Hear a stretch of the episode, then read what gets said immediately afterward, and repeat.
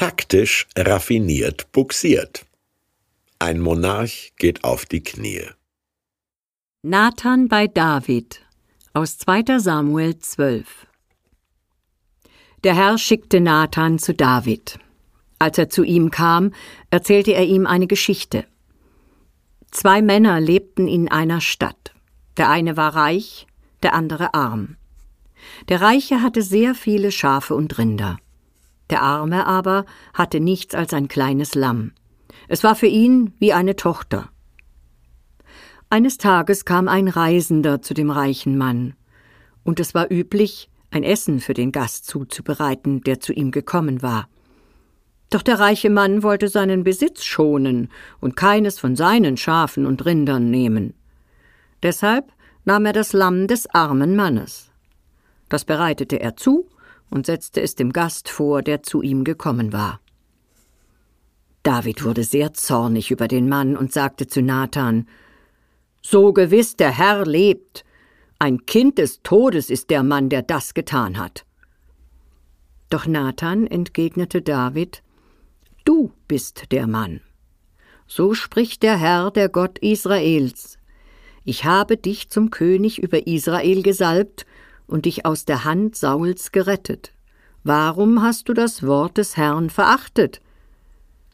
Da bekannte David vor Nathan, ich habe Unrecht getan gegenüber dem Herrn. Nathan bekommt einen Audienztermin und erzählt dem König eine haarsträubende Geschichte.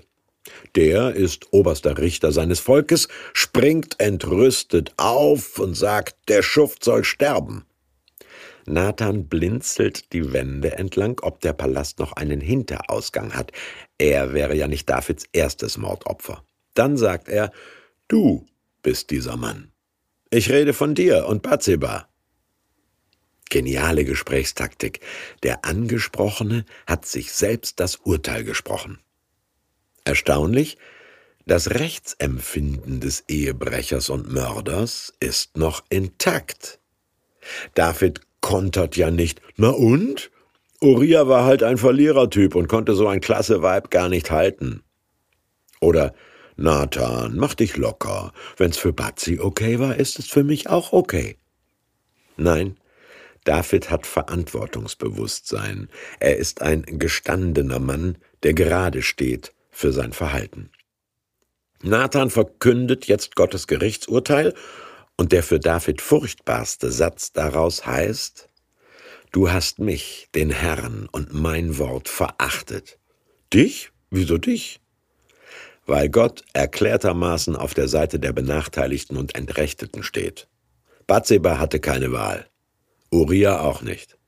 Deren Rechte mit Füßen zu treten, bedeutet aber Gott selbst verhöhnen. Genau das hatte David doch vor Jahren an Goliath geärgert. Weil du Gott den Herrn verhöhnt hast, hatte er als kleiner Hirtenjunge dem Riesen entgegengebrüllt. David merkt, ich bin Goliath geworden. Beim Blick in den Spiegel schaut mich die Fratze meines Feindes an. Sexuelles Begehren und Machtmissbrauch haben mich zu genau jenem Mann gemacht, der ich nie sein wollte. Aber den Feind im eigenen Herzen besiegt man halt nicht mit fünf Kieselsteinen. David geht auf die Knie und zeigt das, was sich alle von einem Kriminellen wünschen. Echte Reue.